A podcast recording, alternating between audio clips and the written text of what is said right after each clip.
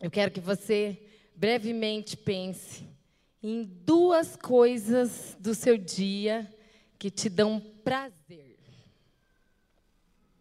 Somente duas coisas.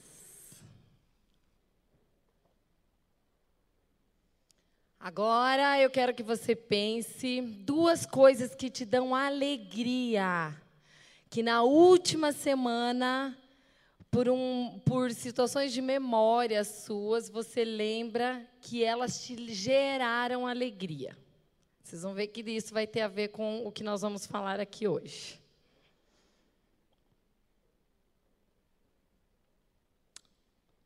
Mas duas coisas que geram gratidão em você na última semana. E por último, duas coisas, ou melhor, vamos pensar em uma só, que te deixa contente. Mas uma coisa que às vezes não está tão boa na tua vida, mas que você tem, tem que treinar o contentamento. Porque é exatamente dessas questões que nós vamos falar. Eu queria agradecer vocês, porque nos últimos 18 meses do meu trabalho, eu realmente tenho pensado nas pessoas que estão com ansiedade. Eu acho que vai ter muito homem que veio aqui hoje e vai dizer assim: ah, eu nunca tive ansiedade, essas coisas aí é para mulher. Mas vocês vão ver que no dia a dia nós temos sim alguns sintomas que vocês vão aprender a nomear quando eles aparecerem. E quando eles aparecerem, vocês vão falar: não, eu preciso identificar que isso é um ponto. E hoje nós vamos trabalhar questões bem interessantes. Vocês vão saber o que, que vocês vão fazer pontualmente se um dia vocês estiverem sozinhos e isso aí começar a incomodar. Nós vamos falar específico também como que a gente trabalha para neutralizar a ansiedade emocional, não só a física, que é aquela que é aquele teu aquele teu, a tua inquietação na mente quando o teu dia a dia vai passando. E por último, vocês vão analisar um pouquinho dos estágios da alegria, tá certo? Coisinha rápida, mas são coisas bem pontuais para o dia a dia da gente. Então, como eu estava dizendo, nos últimos é, um ano e meio eu tenho ouvido, conversado, falado com pessoas que têm tanto ansiedade quanto às vezes depressão, e eu cheguei numa conclusão. Eu acho que eles estão certos. Eu acho que eles estão certos porque o depressivo está certo porque eu acho que a gente vive uma vida de luto diário, né? Então é tanta coisa no dia a dia, são tantas situações de vivências que às vezes a gente tem que lidar com perdas diárias de coisas que a gente até nem gostaria. Os ansiosos também estão certos, porque não, não tem que ser um compromisso, a gente tem que estar tá alegre o dia inteiro, todo dia, a vida toda, e a gente tem que ter entretenimento em todos os momentos. E pensando nessas questões, eu falei, nossa, como não é, ter ansiedade no mundo onde tudo que você faz estimula você a sentir essa ansiedade diária. E esses dias eu estava assistindo, não sei se vocês já viram, mas quem não viu, valeria a pena assisti um documentário na Netflix chamado Minimalisme. Alguém aqui já viu? Quem já viu, levanta a mão. Poucas pessoas, né? Assistam, porque eu achei alguns dados bem relevantes que eles contaram lá. Uma das coisas que eles disseram, eles falaram a respeito da moda. Olha que coisa interessante, gente. Nos anos 80, sabiam que as mulheres, elas compravam roupa para os filhos baseado somente em duas estações ou eu vou comprar roupa para o meu filho no verão e a roupa para o inverno. E pronto, acabou e sobrevivia com aquilo e está tudo certo. A indústria da moda, hoje, trabalha com a análise de 52 estações anuais que eles criaram para desenvolver em nós um aumento do consumo. Porque se a pessoa enxerga que ela está atrasada, que ela tem que acompanhar aquela velocidade daquela moda, ela naturalmente acaba consumindo mais, gerando né, mais rentabilidade para as empresas. E, consequentemente, isso vai gerando uma sensação de que você tem que estar sempre atualizada. Se não é no sapato, é na roupa, se não é na roupa, é no estilo do, dos acessórios e por aí vai. Só que a indústria da cozinha descobriu que essa equação deu certo. Sabe o que, que eles fizeram? Estão querendo transformar ah, os utensílios de cozinha, que seriam basicamente só para a gente cozinhar, em artigos de luxo. Então, vocês podem analisar que até esse ramo de cozinha está mudando, porque eles estão colocando cor em panela, eles estão é, colocando algumas, algumas coisas em, de, de design diferente, para que a gente venha fazer o quê? Consumir mais. Então, você tem que estar acompanhando, atualizada nas coisas do dia a dia. Isso te leva a trabalhar mais, consumir mais, a viver sempre em função disso. E mesmo que você não vive em função disso, as campanhas publicitárias também passaram por uma mudança. Nos anos 80, para vocês terem ideia, o alvo das campanhas de comerciais na televisão era exclusivamente o alvo de quem? Alguém sabe? Crianças? Hoje são as crianças. Mas nos anos 80 era exclusivamente as mulheres, porque elas ficavam mais em casa. Então era o dia inteiro, né? Receita e as novidades para as mulheres. Os homens estavam trabalhando, então não era tanto o foco. Só que eles descobriram uma veia de consumo que é a raiz das campanhas de hoje, que são as crianças, porque eles viram que as mães consomem mais é, coisas, elas, têm, elas fazem compras emocionais quando o assunto refere-se a filhos, e isso naturalmente faz com que a gente gaste mais. Aí a gente pensa, ah, para nós não, mas se for para um filho, a gente vai lá e leva. E assim a coisa vai. Vocês viram como tudo ao nosso redor nos estimula a estarmos sempre em movimento com aquela questão. E a tecnologia não ficou longe disso, por quê? É constatado que uma pessoa, ela vê em média 150 vezes o WhatsApp dela por dia. Então você já olhando e ouvindo isso, eu não sei se você se encaixa, mas você já pode ter uma média se você está mais abaixo, se você está mais ou menos na média, ou você está acima disso. Imagine então Facebook, Instagram e coisas afins, né? E eu falo isso por quê? Porque não tem como a gente não ficar ansioso, gente. Você vai num, numa pizzaria hoje, meu Deus, olha, observe como que a gente se comporta. A gente sempre pega o mesmo sabor. Sabe por quê? Porque você fica, você perde muito tempo enxergando tudo que é cardápio de coisa lá, e para não errar, nós pegamos sempre a mesma coisa. Com medo de que a tua opção não seja boa e teu dinheiro seja gasto erroneamente. Você vai numa sorveteria, pega o mesmo sabor. Por quê? Porque aquele sabor você não vai errar. E olha como a gente deixa de aprender coisas novas, perceber novas é, realidades, e a gente começa a ficar muito enquadrado numa realidade de, de controle. Sem querer, a gente precisa controlar. A gente controla a hora, a gente controla os afazeres, a gente controla as nossas escolhas o tempo inteiro para que elas sejam escolhas bem feitas. Qual é a consequência disso? Não tem como não dizer que a gente não vai sentir ansiedade. A questão é, a gente não quer mais brinquedo, a gente não quer mais carro, a gente não está afim de mais roupa. Acho que a gente quer mesmo é um sentido para a vida. E eu falo isso porque é dentro desse sentido que eu me perguntei o seguinte: existe como uma pessoa ser feliz num mundo doente, mas estando consciente que as escolhas que ele faz são escolhas boas? E por isso eu lembrei da história de um homem. Esse homem, ele estava na praia, relaxado, tomando um sol, ai, sentindo aquele vento correndo nas suas, na sua pele.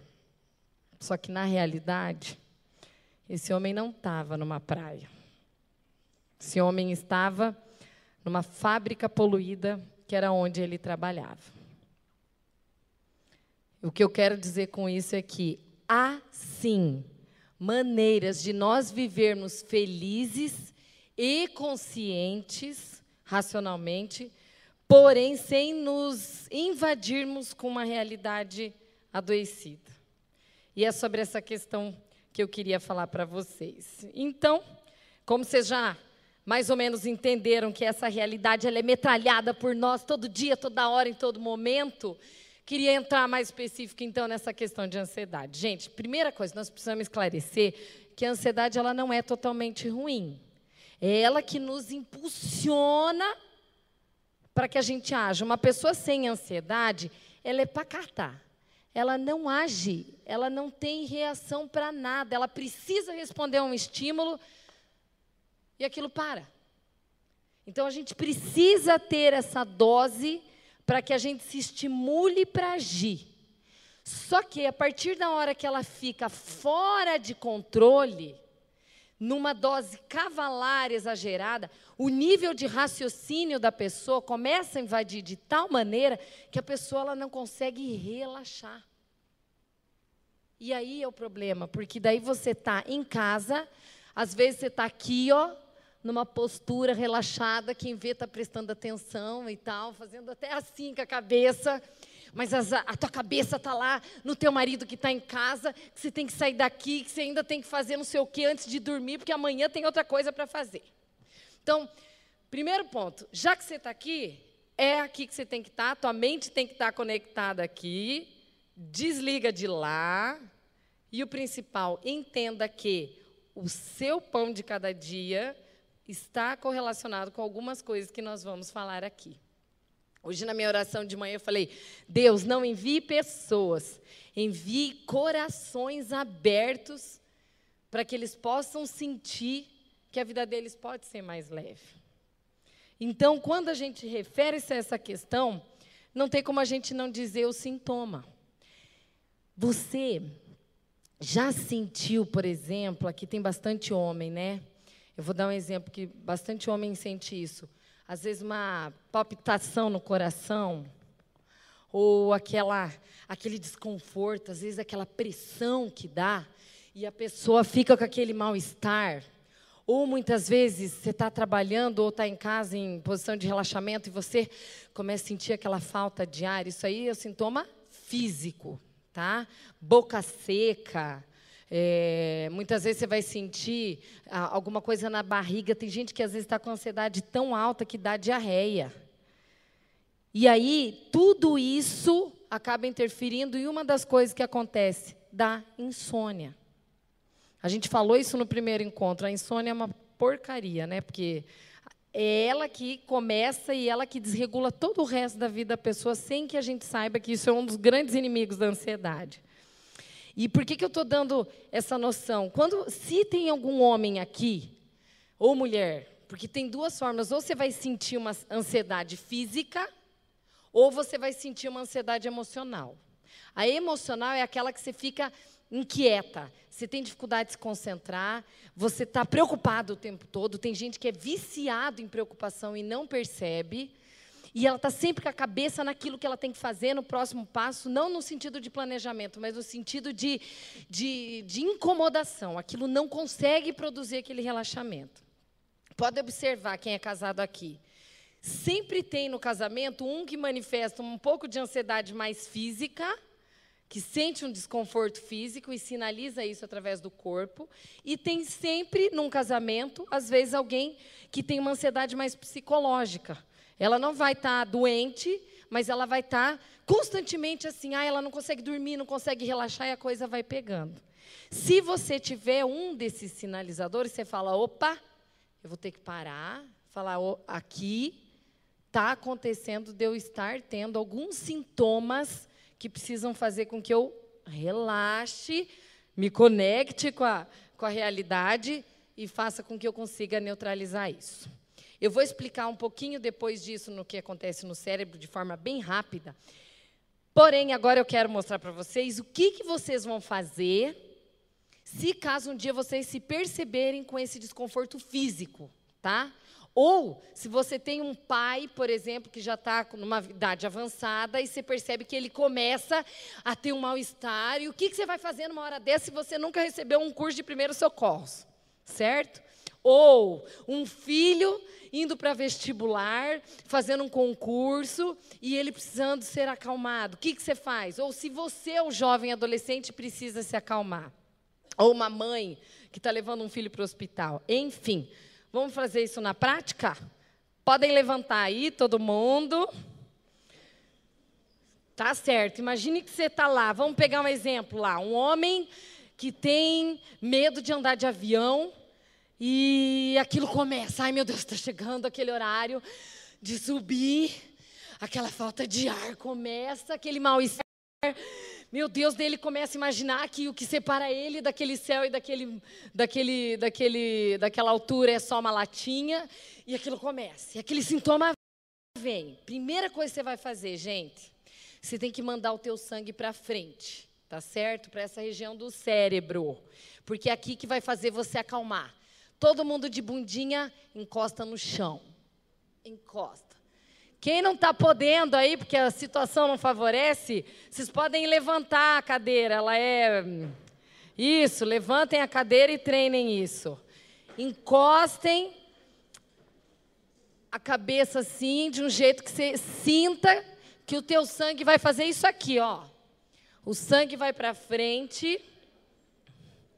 E aí a, a situação vai. Exatamente. Agora eu vou treinar com vocês.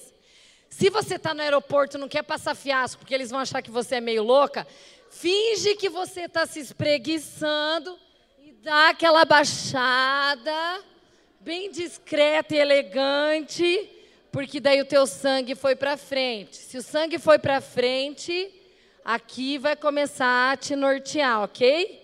Segunda coisa, são só três coisas, gente, bem simples. É a cabeça conectar cinco órgãos do sentido. Eu quero que você imagine, eu vou fazer isso contigo. Olhe cinco órgãos do sentido. Primeiro você tocou o chão, certo? Ok. Agora olhe para alguma coisa ao teu redor para você perceber alguma coisa diferente. Podem olhar. Ok? Agora você vai ouvir algo. Perceba se tem algum som no ambiente. Tem o choro de uma criança lá atrás. E se é uma mãe, a mãe deve estar pensando: será que não é meu filho? Aí você vai ver se tem cheiro. Ai, tem pipoca. Nós vamos descer pedir para os profs darem um pouquinho para a gente depois, principalmente para quem não jantou. Tá certo? Fizeram essa conexão? Por que, que você tem que acionar os cinco sentidos? Porque é a única maneira do teu raciocínio não ficar pensando no problema na hora, porque na hora que te dá um mal-estar físico, a pessoa acha que ela vai morrer. Quem sentiu é horrível, gente. Eu nunca tive, mas é o que todo mundo que sente fala. É só quem sente que sabe o que, que é angústia de você sentir que o teu corpo está tremendo, desgovernado e você não sabe o que fazer. Você tem que trocar a frequência de raciocínio. Então, é a mesma coisa que você trocar o rádio está lá na Rádio Capital, quer ir para outra, 102.7 vai para 99.5 lá. É, é, troca o raciocínio. Como é que você faz isso? Acionando os teus órgãos de sentido. Porque alguma coisa vai conectar diferente contigo, vai ir te acalmando. E por último, podem sentar. Ufa. Aí, vocês tomam um copo d'água. Por que o copo d'água? Porque você tem que tirar a noção de respiração. Ela tem que sair de um estágio de, de, de ofegância para ela espaçar um pouco mais. Eu não vou me ater no porquê disso, mas isso é importante porque é daqui que vai a ordem para dizer que você não está em perigo, e aí vai te, te desacelerando, a coisa vai voltando ao normal e tudo vai ficando bem. Ok? Então, vamos repetir, só para a memória de vocês gravar, para a gente ir para a parte emocional, que é o principal da noite. Qual a primeira coisa que eu tenho que fazer? Segunda coisa? Exatamente. E a terceira? Beber água. Ok? Gravado? Vamos para o próximo ponto, então.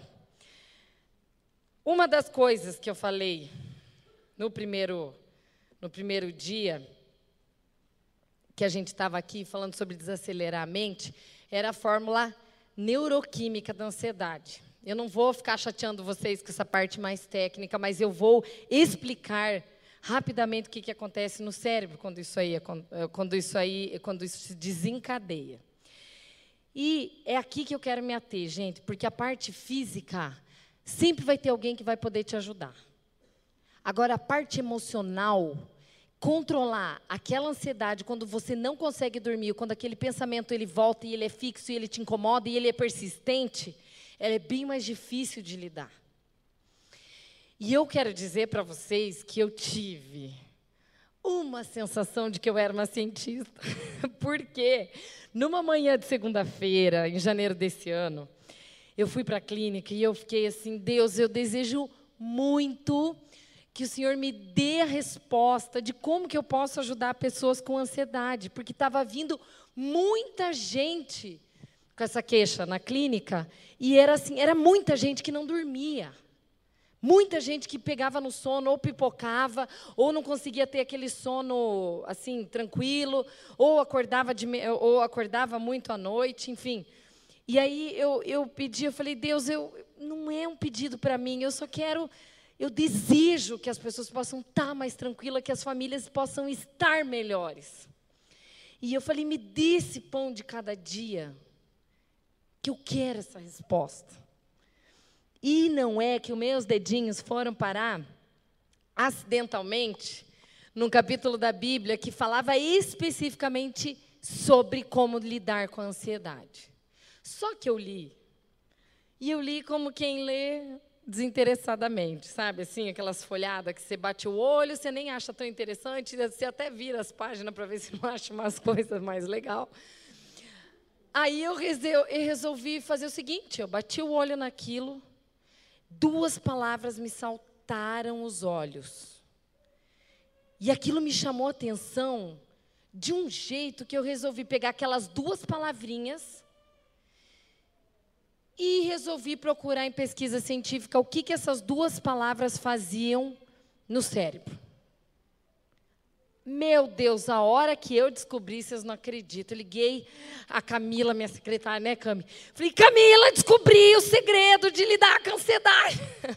Me deu um negócio, eu falei, agora sim vai dar tudo certo. Aí eu peguei e lembrei, gente, o que que. Alice, você me ajuda aqui? Eu vou dizer para vocês qual, quais são essas duas palavras, mas primeiro eu vou ter que dizer o que, que acontece. Quando você está com ansiedade a, a serotonina, que é a substância que te dá alegria, é ela que produz relaxamento. Então, óbvio, se você está ansiosa, teu pensamento não relaxa, logo quem fica para baixo é a tua serotonina, certo? Quem fica muito elevada, descontrolada e fora da casinha é a noradrenalina, que é quem nos ajuda a ter atitude. Então, ela, ela te deixa sempre pronta para o ataque, sempre pronta para você agir o tempo todo para tudo.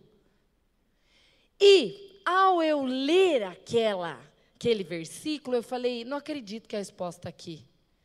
Porque as duas receitas que foi dado lá, ela fazia exatamente com que a serotonina subisse e a noradrenalina baixasse. Ai, daí aquela hora foi a hora que Gente, sem brincadeira, me deu uma alegria. Eu não sei se vocês já descobriram uma coisa, mas é que quando eu, eu gosto de fundamentação das coisas, e quando eu sinto que a fundamentação é científica, daí aquilo me. Daí, tipo assim, aquilo eu falo e dou valor para aquela questão. E ainda mais com a coisa que eu não tinha dado bola. Obrigada, Alice. Acho que daqui a um pouco você já vai ter que voltar aqui. E aí eu vou entrar no assunto. Quais são essas duas palavras? E agora eu vou ler para você algo que me chama a atenção. Essas duas palavras deixaram de ser simples e passaram, dava a impressão que elas estavam no outdoor, em letra garrafal, no itálico, negrito e tudo mais. E, para não dizer que eu estou mentindo, eu comecei a testar com meus pacientes se ela ia funcionar, por 18 meses. E eu trouxe o resultado para apresentar para vocês aqui hoje. Gente, olha que show esse versículo. Filipenses 4. Quem é, quiser entender mais, quem está numa situação de ansiedade, gostaria de explorar isso, leia Filipenses 4 devagar. Eu não vou ler aqui porque eu só vou me ater num versículo específico, porque os ansiosos iriam me matar se eu ficasse no capítulo inteiro, com certeza. Porém, é, ele vai te dar a base exata do que você tem que fazer. E, sendo assim, o que diz aqui em Filipenses 4, versículo 5. Versículo 4, olha só. Alegrem-se. Primeira palavra. Novamente eu direi, aqui está reforçando a mesma palavra. Alegrem-se no Senhor. Seja a moderação de vocês conhecidas por todos. Não andeis ansiosos por coisa alguma.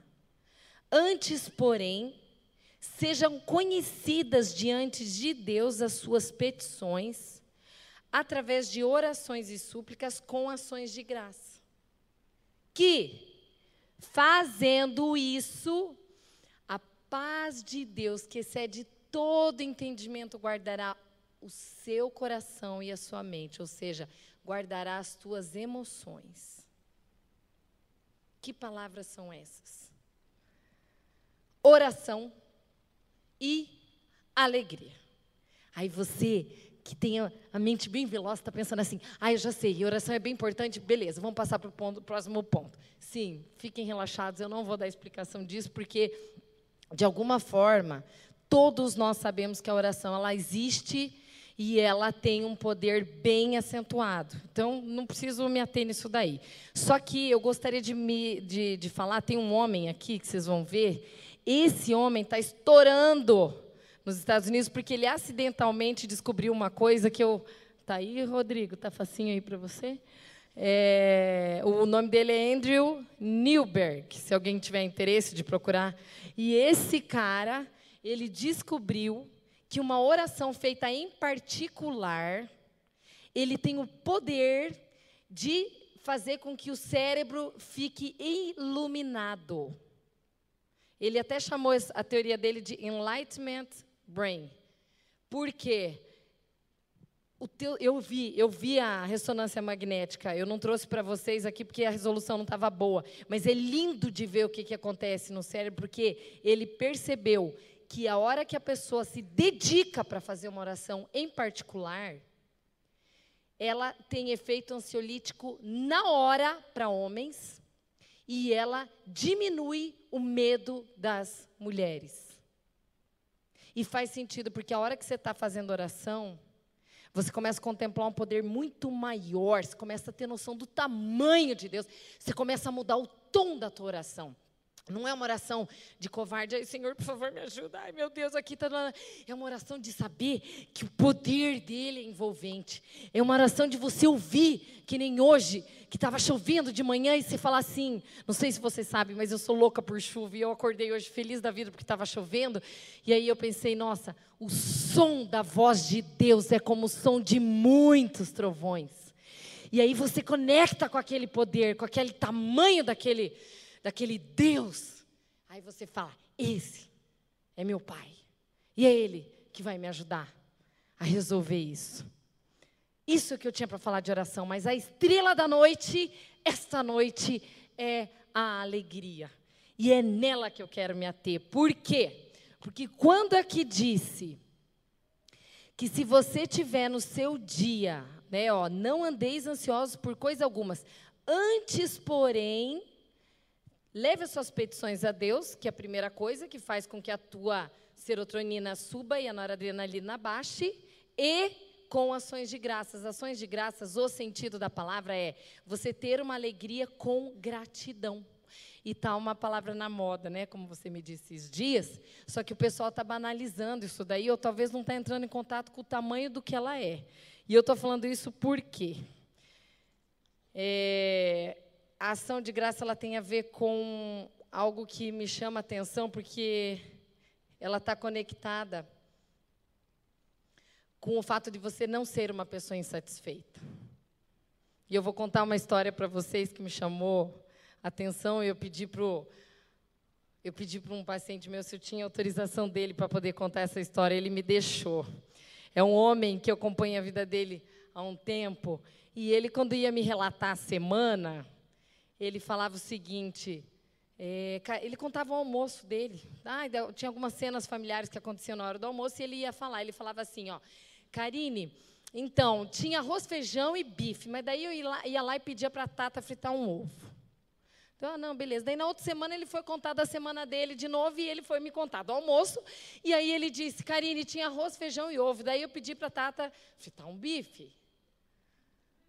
Aí eu comecei a observar que tinha uma. Ele queria me dizer algo com aquela história dele. E aí eu parei, falei, Fulano, me diz o seguinte: a tua vida, ela é semelhante com os teus almoços? Porque você me diz que tem arroz, feijão e ovo e você quer o bife. E quando tem arroz, feijão e bife, você quer o ovo. Ele falou.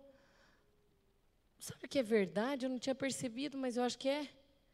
Eu acho que eu sou insatisfeito com tudo que tem ao meu redor, sem querer.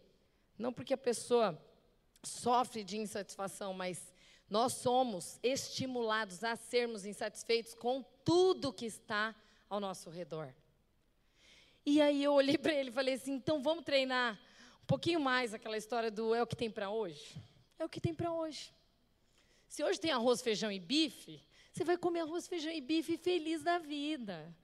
Sem estresse. Se hoje teu dia, para você que está aqui, não foi aquele dia, uau, sensacional, porque algumas coisas aconteceram, é o que tem para hoje, está tudo certo. Então, na hora adrenalina, ansiedade vai ficar controlada, amanhã tem outras coisas, tudo bem. E por que, que eu acho que isso é importante de relatar aqui?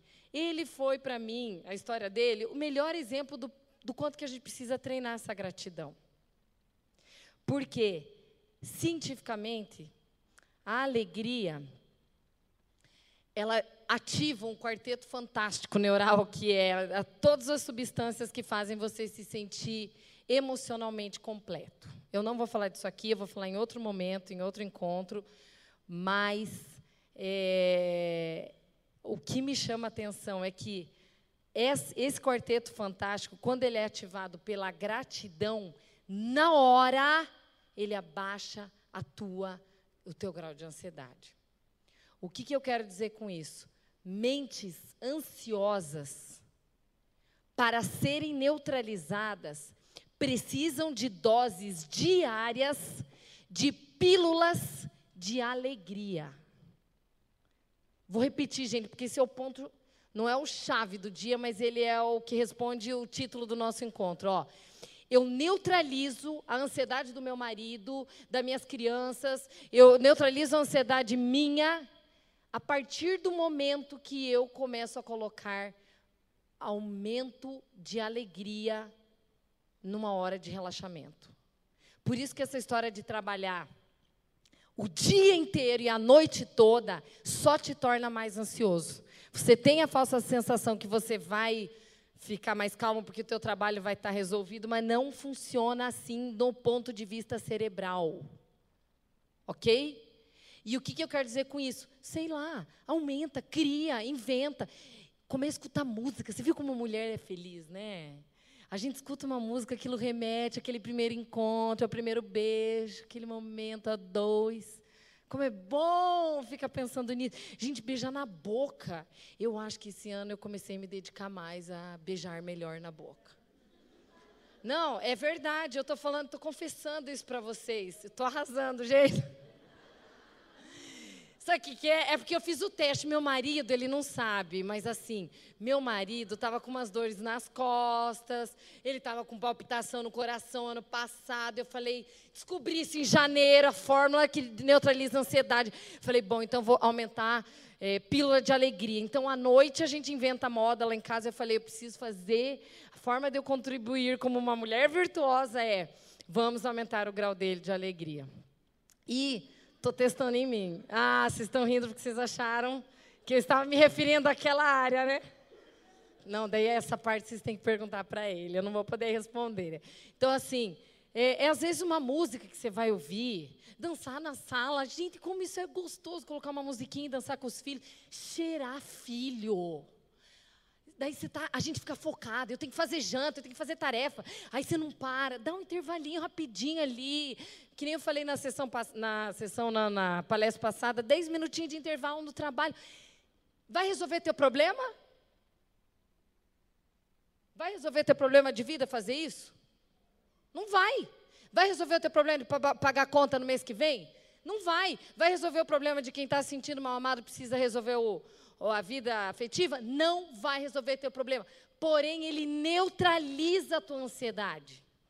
E se neutralizar a tua ansiedade, você vai ter mais facilidade para encontrar uma resolução do, do problema, porque você vai conseguir estar tá mais calmo e relaxado para resolver. Pode analisar quem aqui nunca teve experiência de dormir preocupado, mas relaxar. No outro dia você acorda com a solução do problema. Por quê? Porque você não se deixou super envolver com aquele problema que estava lá. Ele, você se envolveu, mas não se super envolveu com ele. No outro dia, o teu cérebro se organiza de trazer a resposta, sem você fazer esforço. Então, essa questão é importante porque tudo isso refere-se a gratidão. E agora eu vou mostrar para vocês o que, que acontece no cérebro. Tem, uma, tem um cérebrozinho aí, digão, por favor. Ah, eu vou mostrar para vocês a diferença do que, que acontece, porque as pessoas falam, é isso aí mesmo. As pessoas dizem assim, ai, gratidão é uma coisa importante, todo mundo sabe. E se eu falar para vocês, eu tenho certeza que vocês vão dizer assim para mim, ah, eu sou uma pessoa grata. Eu sou uma pessoa grata. Tudo bem, todo mundo aqui é, vamos considerar isso daí. Só que a gente não tem a noção do quanto que a gente reclama no dia a dia. Quem reclamou para levantar hoje porque tinha que trabalhar? Quem não achou que queria que hoje fosse sábado? Confessem, porque até eu pensei nisso. E ainda bem que vocês estão aqui, porque eu duvido quem não pensou em desistir na última hora, porque está bem gostoso ficar em casa. E deixa eu mostrar para vocês, vocês estão vendo ali o vermelho? Ó, ali no 2 é onde forma o corpo da tua dopamina, certo? Aí o que, que acontece? O teu sangue ele vai e passa pelo 4. Vocês estão enxergando ali o número 4? Ali se chama, na estrutura cerebral, uma coisa chamada núcleo accumbens. O núcleo accumbens, ele que te dá a noção de valorizar algo. Ele que faz com que você se satisfaça com algo. Independente se aquele algo é pouco ou é grande. E como nós estamos sendo estimulados a sempre sermos insatisfeitos, logo nós não temos gratidão. Se somos ingratos, somos insatisfeitos. Pessoas insatisfeitas são chatas. Eu vou dizer uma coisa para vocês. Você pode lidar com todo tipo de gente e tudo isso é fácil de resolver, mas pessoa insatisfeita é um saco porque é horrível estar tá casado com uma pessoa assim. Gente, dá dó. Às vezes, se a gente pega e atende uma pessoa que é insatisfeita, o marido faz tudo pela mulher e ela enxerga que alguma coisa não está boa. Teve um dia que eu nunca esqueço, né? Chegou um. Tem umas coisas que acontecem que você leva para a vida. Tinha um casal que chegou lá e eu pedi o que trouxe aqui. Aí o homem falou: Não, olha, eu quero, eu gostaria que minha mulher mudasse em dois aspectos. Eu falei: Ah, quais são? Aí ele falou: e você, gente, sem brincadeira, a mulher pegou a bolsa. Vocês já estão imaginando, né? Eu quase saí da sala, pedi para me retirar, porque ela pegou um papel e ela tinha anotado antes de ir para a sessão todos os pontos que ela achava que o marido tinha que melhorar. E eu fiquei com vergonha de ouvir. Porque eu achei que eu, eu quase estava defendendo o coitado. De verdade. Porque é difícil. Eu sei que ninguém vai lidar com pessoas perfeitas. Mas nós precisamos ter gratidão. Porque a gratidão te dá uma noção de valor. E é essa questão que a gente precisa deixar internalizar para que a tua vida possa ser um pouco melhor. Esses dias estava com fome. Ai, e daí, eu não sei que alguém na sessão lá tinha comentado que tinha tomado sopa de feijão. Gente, eu comecei a imaginar a sopa. E aí eu pensei em colocar um cabelinho de anjo na sopa.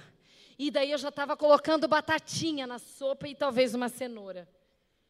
Aquela sopa de feijão, ela começou a ter valor para mim, mas ela era apenas uma sopa de feijão. Ou seja, o meu núcleo accumbens começou a passear por lá.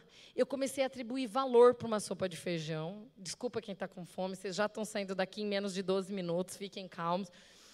Porém, aquilo foi treinar a gratidão. É o que eu tenho para o meu dia. Eu acho que eu valorizei aquilo mais do que um sushi, que eu amo. E por que, que eu estou dizendo isso? Porque isso refere-se ao seguinte: eu preciso neutralizar quando ela acontece. E quando eu falo que a alegria é a nossa estrela da noite, eu vou dizer para vocês o que, que aconteceu com 18 meses que eu investigo isso nos pacientes e eu quero relatar para vocês o que, que você vai fazer se você começar com essas dosezinhas de pílulas diárias de alegria com coisas diferentes que não seja resolver o teu problema, que naturalmente a vida vai resolver. 94% dos, deles relataram ter melhorado consideravelmente a insônia. Eles diminuíram os focos de preocupação e eles conseguiram, eles me disseram que eles conseguiram estar mais presente naquilo, naquilo que eles faziam. Por exemplo, estar com o filho, estar entregue com o marido, se está trabalhando, está trabalhando, não está pensando nas outras coisas, e, e, e áreas afins. É, 3% falaram que eles são incapazes de ficar sem se preocupar. 2% eles tiveram avanço tardio, mas eles tiveram. Só que, coincidentemente, eu estava fazendo análise dos casos. Desses 3%, todos eles tinham um ponto em comum. Eles eram preocupados com as questões financeiras. Como é difícil, né? Quando um pai de família tem que honrar com os pagamentos um, estou vendo aqui um, um, homem, né, que tem que pagar as contas, é, ser provedor, ou uma mulher que tem que pensar nisso também. Como a questão financeira tira a gente da paz quando você tem que honrar com todos os seus compromissos. 3%, 2%, aliás, tinham a ver com isso, e 1% mudou o objetivo terapêutico. Então, eu vou reforçar o que, que Filipenses falou. Se você aumenta a tua dose de alegria, a tua oração, o resultado vai acontecer o que aconteceu no versículo de baixo. Que a paz que excede tudo que está lá fora, excede todas as tuas preocupações, tuas inquietações do que vai ser o amanhã, tudo aquilo começa a acalmar. Porque a tua pré-frontal e o teu coração reduziu de preocupação. Aí você pode que, querer me, me perguntar, mas Karine, e se as minhas preocupações voltarem? Pergunta pertinente, porque não é e se elas voltarem, elas vão voltar. Concorda comigo? Obviamente que elas vão voltar. Nós estamos falando de preocupação hoje, mas amanhã vai ter alguma outra coisa para você se preocupar. E aí, as pessoas, a resposta é bem pronta.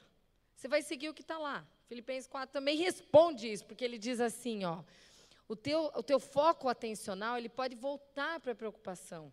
Só que daí, nessa hora, você tenta pensar em coisa neutra, principalmente quem vai dormir à noite, quem não dorme.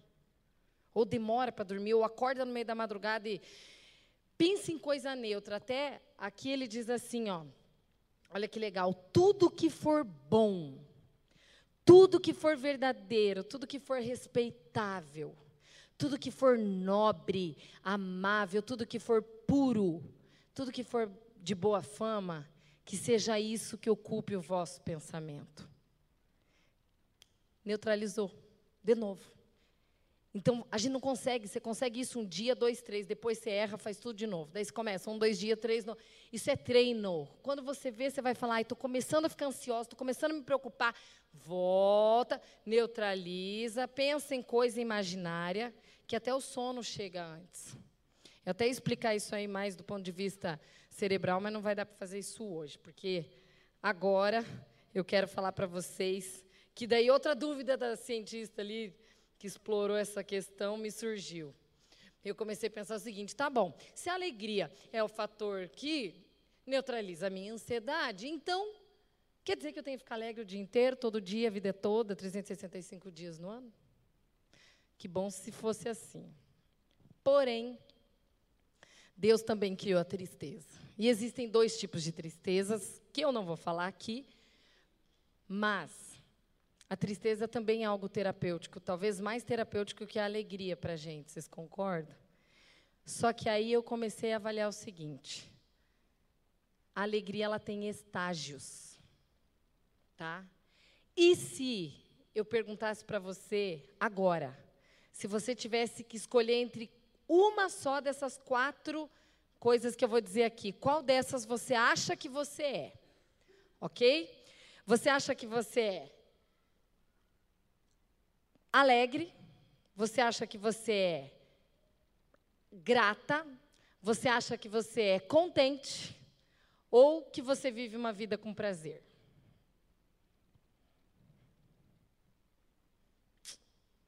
Rodrigo, coloca para nós, por favor, o triângulo lá.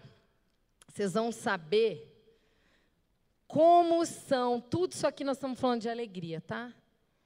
Qualquer uma delas neutraliza a tua ansiedade. Qualquer uma delas. É, volto a falar. O teu problema só vai resolver a hora que ele tiver resolvido. Mas a ansiedade que você vai ter para lidar com o problema, você resolve com quem quer tirar foto, com certeza pode tirar para você volta e meia relembrar disso daqui. Tudo esses, esse triângulo ele revela que a tua noradrenalina vai baixar, a serotonina vai levantar com qualquer uma dessas opções, mas eu vou brevemente falar sobre cada uma delas, porque elas vão, cada uma delas reagem em algum lugar do cérebro. Vocês lembram no início que eu perguntei, me diga alguma coisa que te dá prazer? É por causa disso. Pense em algo que te dá alegria é por causa desse triângulo. As outras coisas que você tem gratidão. E a terceira, a quarta e última é o contentamento. O que, que eu quero falar para vocês a respeito de prazer? Vocês olham aí, vocês pensam, né? Essa é a mais pobre de todas. E, de fato, ela realmente é a mais empobrecida, porque ela é transitória. E eu quero falar uma coisa: é, é a área onde mais as campanhas publicitárias. Não estou fazendo, é, não estou falando que eu sou contra, mas eu estou falando para vocês aprenderem a filtrar a realidade que a gente vive, porque nós somos estimulados a ficar só no prazer. E eu preciso falar isso baseado numa situação. O prazer ele é rápido porque ele sempre vai trabalhar em cima da satisfação do teu eu o tempo inteiro. Só que o problema do prazer é que ele pede com que você repita aquele comportamento. Então, se eu, por exemplo, tenho ansiedade, tem algumas pessoas que comem. Comem porque a ansiedade vai produzir, a comida vai produzir é, recompensa, a recompensa vai baixar a ansiedade, logo você está mais calma depois que você come aquilo que você queria. Tá? Tem gente que se droga, tem gente que tem relação sexual, tem gente que está ansioso e trabalha mais do que deve para achar que aquilo vai abaixar a ansiedade. Tem gente que está estudando e, e, e também está num grau muito alto de ansiedade. Não, aquilo, como é que eu vou colocar? Então, você precisa de comportamentos, só que eles pedem repetição, porque a carga de dopamina é muito alta no cérebro. E aí você vai ter que repetir a dose logo em seguida. Isso te dá alegria, ele funciona, ele abaixa temporariamente a tua ansiedade, mas ela não resolve. E eu lembro do Billy Graham, que ele, ele nossa, ele é um dos homens que eu amo. Ele morreu agora recentemente, acho que talvez a maioria de vocês conheçam. Ele foi um dos conselheiros dos presidentes americanos e mundiais, mas ele dizia o seguinte: é possível ter uma vida alegre sem ter prazer. E quando nos baseamos em viver uma vida alegre, sem muitos prazeres, talvez você tenha encontrado o segundo lugar da alegria aqui, que é nosso, nossa estrelinha. Por quê? Por que, que eu falo do prazer? Porque depois que você tem um prazer, você se psicoadapta com aquilo. Se você tem um carro novo, você sente o cheiro do carro novo, você percebe aquele carro novo, você vive aquele carro novo, passou um mês e meio, você se psicoadapta com ele e aquilo acabou. Aí o teu cérebro vai pensar em outra coisa para te satisfazer. Você pensa numa roupa, você pensa num sapato, E aí assim vai, você entendeu? A gente vai migrando o alvo, mas você não resolve o teu problema. A alegria ela é diferente. Vocês vão ver que eu vou colocar novamente. Eu queria que o Cleverson tivesse aqui embaixo comigo. Cleverson. Ah, Cleverson, pode vir que agora nós não conseguimos fazer, mas nós vamos separar essa cena para os melhores momentos do ano que vem. Eu, eu fiquei observando vocês enquanto vocês assistiam aquele vídeo do começo. Eu queria ter filmado, sabe aquela hora que passou o momento? É tão gostoso ter visto vocês darem risada. Até os mais sérios, assim, né, Michael? Você olhou assim, mas no final você deu uma risadinha bem discretinha assim, mas deu uma risada. Porque na hora que você estava vendo aquele vídeo, é, pode vir aqui comigo, Cleverson. É, na hora que você estava vendo aquele vídeo, a tua adrenalina baixou, a tua serotonina subiu, você neutralizou a ansiedade, mesmo que temporariamente você não percebeu. Naquela hora você desligou, naquela hora você relaxou. Para você ver como a alegria é terapêutica mesmo. Eu vou mostrar o mesmo vídeo para vocês, porque tem duas intenções. Primeiro, isso aqui não é um show, né? Essa palestra aqui não é um show, onde a gente tem o desejo de passar algo que vocês possam sair daqui e dar uma nota do tipo 0 a 100 para dizer foi bom, mais ou menos, ou ruim. Eu estou aqui, antes de mais nada, entendendo que, assim como Deus me abençoou com essa palavra, eu tenho o dever de passar ela, porque de, de graça ela me foi dada, então de graça eu preciso passar. E eu tenho o desejo de querer que vocês sintam o quanto a alegria ela é envolventemente boa para tratar a ansiedade, porque eu estou testando empiricamente os resultados dela na minha vida, na minha família e nos meus pacientes. Então eu acredito no que eu estou falando, eu não estou falando uma coisa é, que eu li num livro, uma coisa assim mais situacional. E por que, que eu vou passar o mesmo vídeo, ao invés de eu ter escolhido um outro vídeo que pudesse talvez trazer uma conotação parecida? Porque eu estou lendo há 28 dias, Filipenses 4.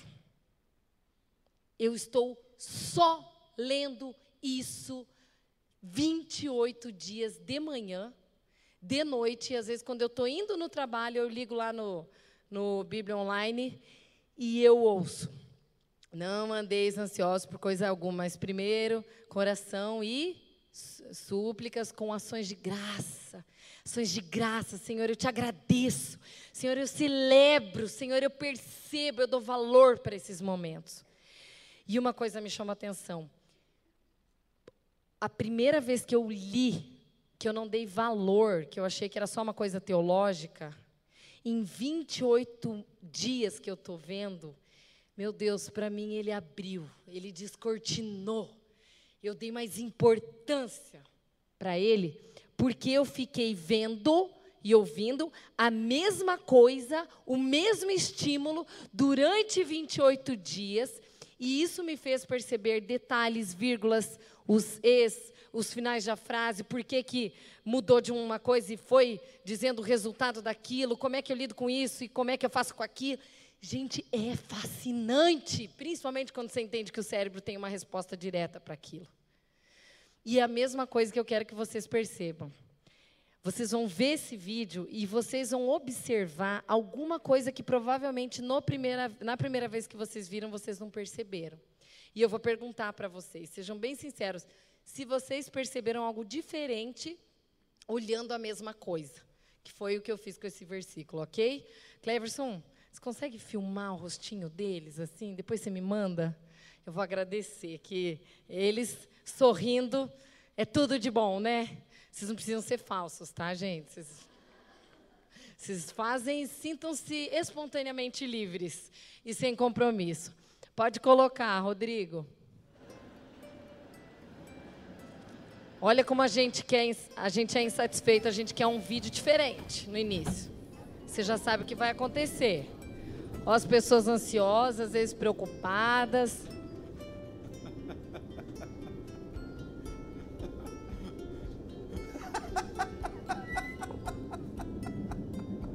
Isso é alegria, né?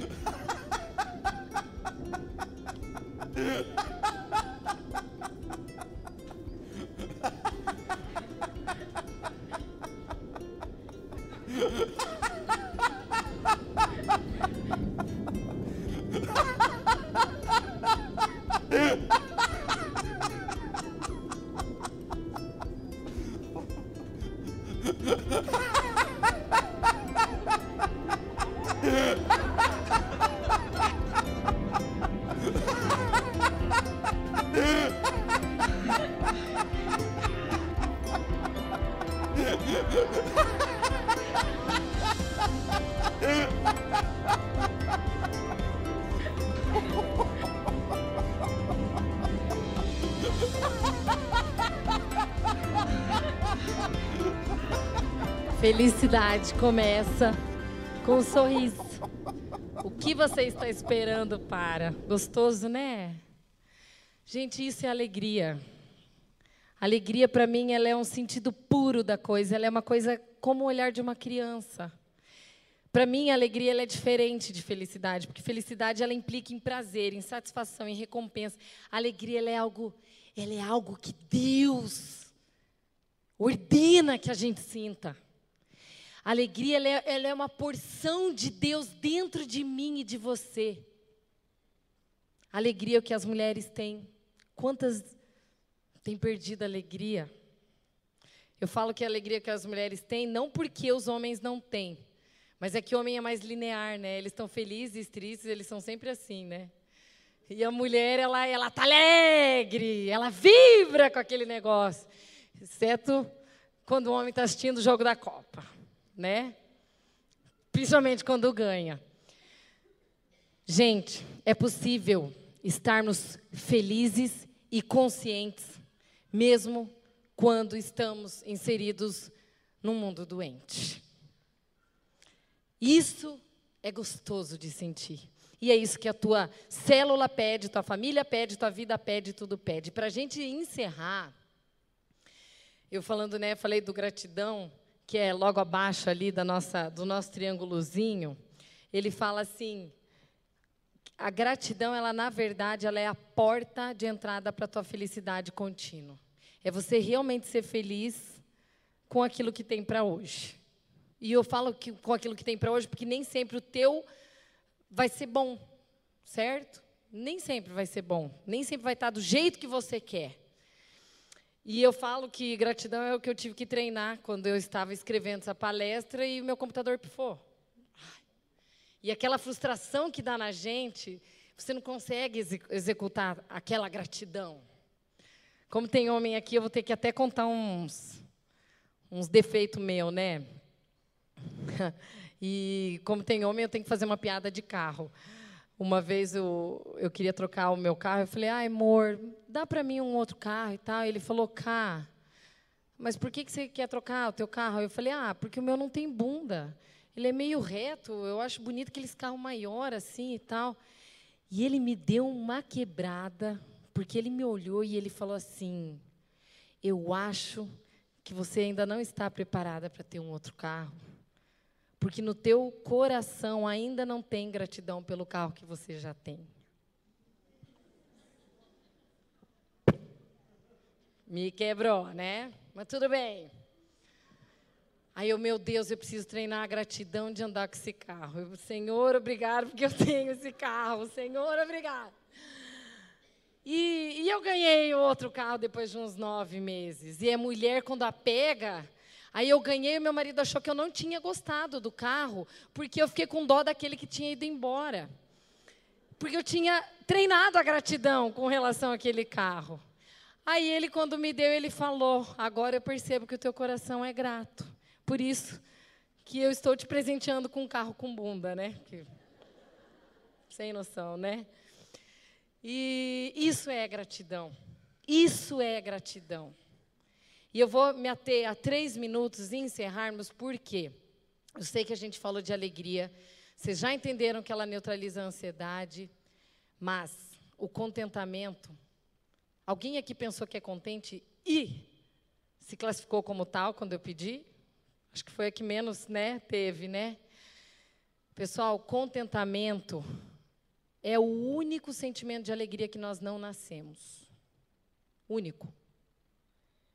Porque contentamento está relacionado a algo ruim que está acontecendo na sua vida e você precisa desenvolver uma certa conformidade com aquela situação. Às vezes é uma situação de saúde, que você não pode fazer nada, às vezes é uma doença, às vezes é perda na família. E você tem que treinar um contentamento que não veio do teu sentimento e você olhar e falar assim: ai, como é que eu vou treinar um sentimento de alegria numa hora de dor? Isso é difícil. Isso eu e você precisamos desenvolver. E me refiro a isso por uma razão bem específica. Paulo, ele falou uma coisa nesse versículo, que é o que vai encerrando mesmo, mas ele disse assim, ó: Eu eu quando, quando antes de eu ler, quando eu li isso aqui, eu fiquei com raiva dele, sabe por quê? Porque ele falou que aprendeu o segredo de andar contente em toda e qualquer situação. E eu fiquei lendo 28 dias para saber aonde é que estava esse segredo que eu não achei. Porque nós somos alegres quando as coisas estão boas, mas nós somos tristes quando as coisas não são boas. E isso demonstra o quanto despreparado emocionalmente nós estamos, porque não podemos medir nossas alegrias baseadas só em circunstâncias. Isso é sinal de não amadurecimento. Uma pessoa emocionalmente, emocional e espiritualmente amadurecida, ela, ela está bem apesar de algo não estar tão legal. E ele disse aqui, ó, eu aprendi a viver contente. Tá vendo? Contentamento. Eu aprendi a viver contente em toda e qualquer situação. Tanto sei estar humilhado, como eu também sei estar honrado. De tudo e em todas as circunstâncias, eu já tenho experiência, tanto de fartura quanto de fome, tanto de abundância quanto de escassez. Aí ele encerra dizendo: Tudo posso naquele que me fortalece. O que, que eu entendi? Que o contentamento, ele é um comportamento aprendido. Significa você pensar, quem está aqui vai pensar o seguinte: você não está tão feliz porque alguma coisa não torna hoje a tua vida completa. Porém, eu preciso treinar meu, meu contentamento porque é o que tem para hoje. Eu vejo que a gratidão, ela é o centro de todas as coisas, mais do que a alegria. Porque Deus permite com que a gente treine esse contentamento quando as coisas não estão boas, para que você aprenda a ser grata. Você só vai valorizar a tua saúde a hora que você perde ela, não é? Como falam. Você vai valorizar um casamento na hora que o cara traiu. É difícil, né? Porque isso exige o treino. E eu vou dizer uma coisa para vocês: vocês só estarão prontos para ganhar coisas maiores das quais vocês almejam quando vocês souberem lidar e agradecer por tudo que você já tem de pequeno. Porque a hora que você for grato no pouco, Deus te dará muito mais. E eu falo isso porque não tem como não dizer que o contentamento não são somente para os bem resolvidos. O fato é, nós não somos bem resolvidos. Nós precisamos aprender. Então, se você, ou hoje, ou essa semana, ou esse fim de semana, ou sei lá, alguma circunstância, algo não está bem na tua vida, você pensa, é o que tem para o meu hoje, amanhã trará os próprios cuidados.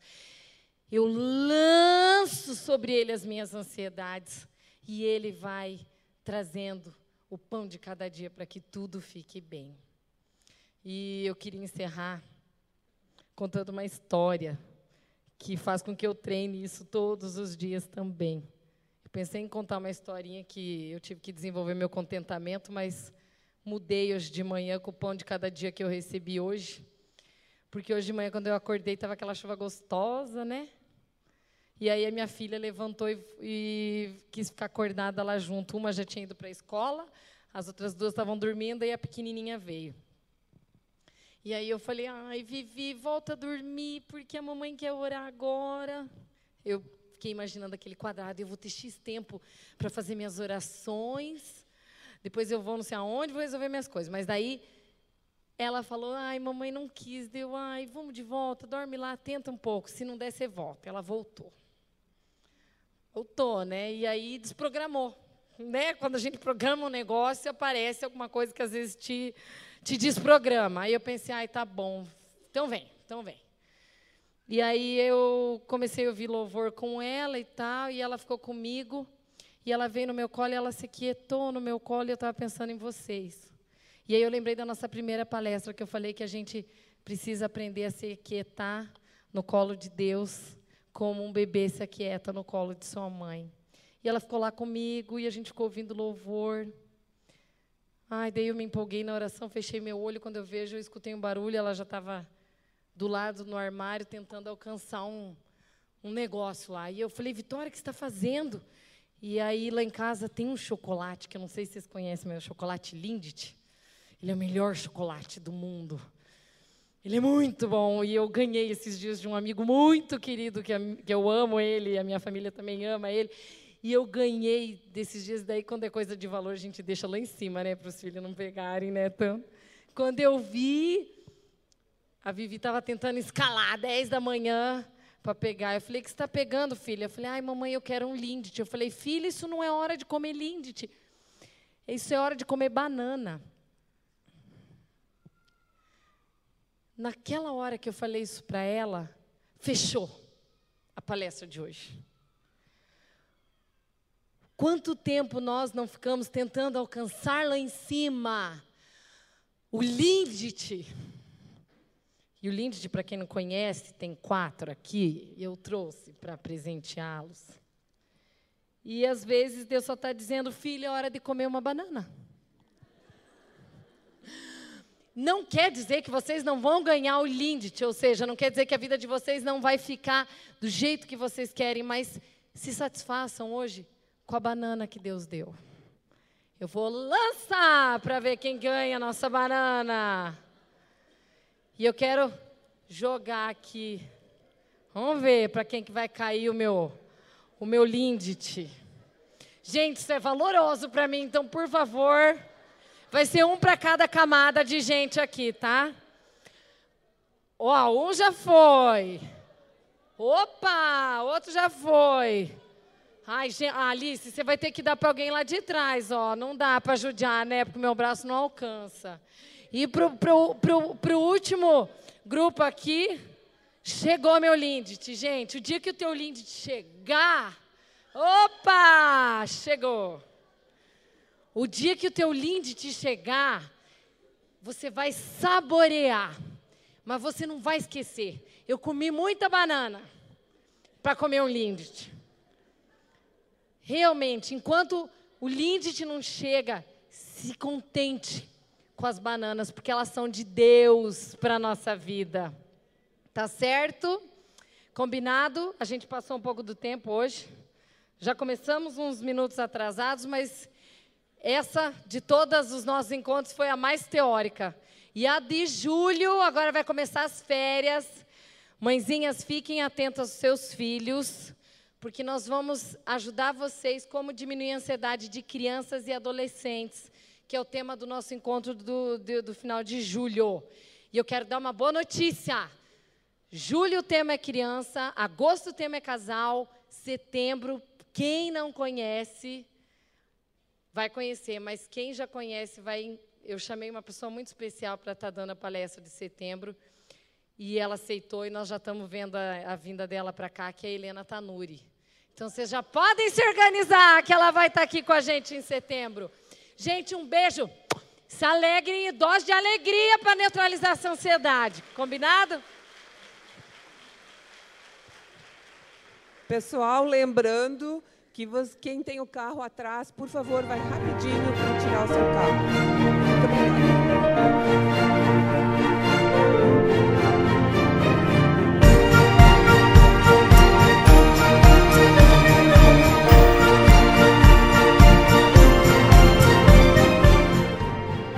Igreja Presbiteriana Central de Cascavel.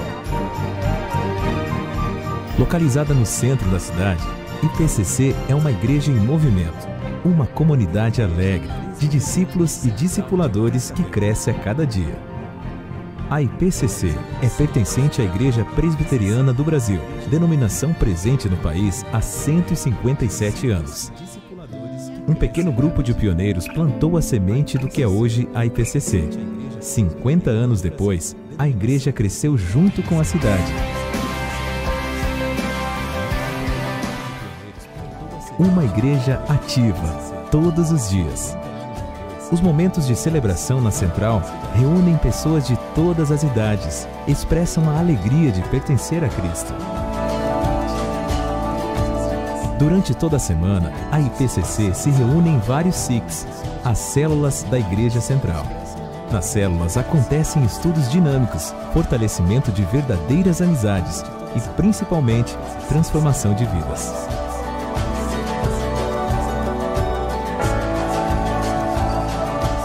Em vários momentos durante o ano, discípulos que antes faziam parte de um grupo são treinados e enviados para iniciar uma nova célula Através das células, muitas pessoas têm experimentado do amor de Jesus e têm as suas vidas transformadas. Todos os dias, a equipe ministerial da Central desenvolve trabalhos de coordenação e expansão de todas as atividades da igreja. Aulas e materiais de ensino são preparados. Novos projetos são elaborados pela liderança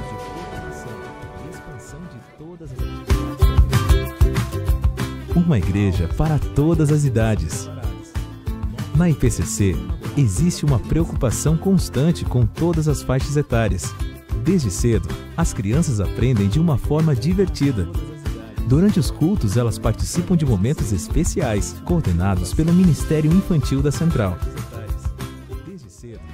Os adolescentes e pré-adolescentes são conduzidos pelo GAP Central, com atividades semanais que envolvem música e games. O Ministério Jovem da IPCC, Revolution, tem impactado a cidade através de missões urbanas, celebrações e mensagens profundas.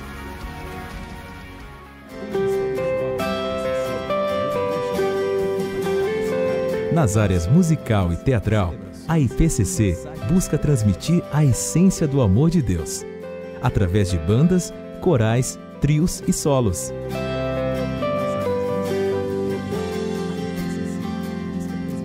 Várias vezes durante o ano são realizadas apresentações especiais que envolvem todas essas áreas.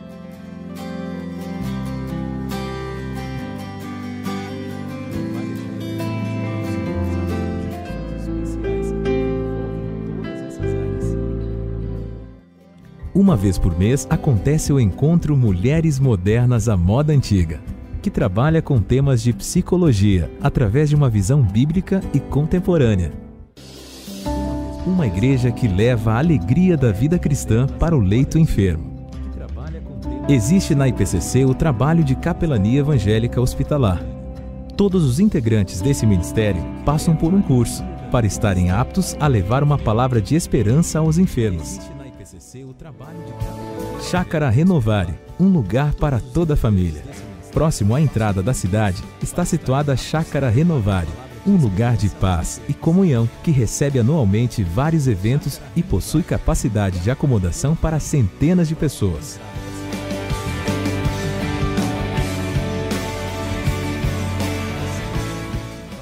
Mensagens práticas que edificam e transformam vidas.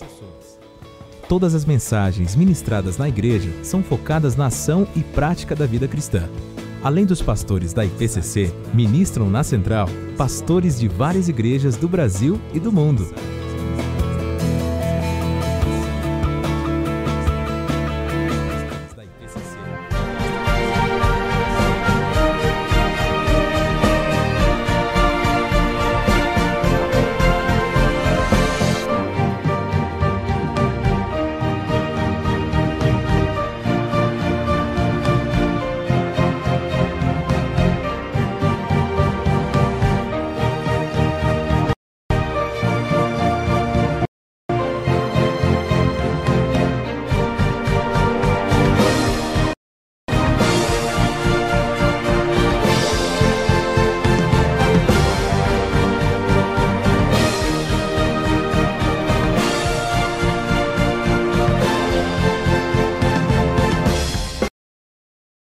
Certeza que está na pessoa do Senhor Jesus Cristo.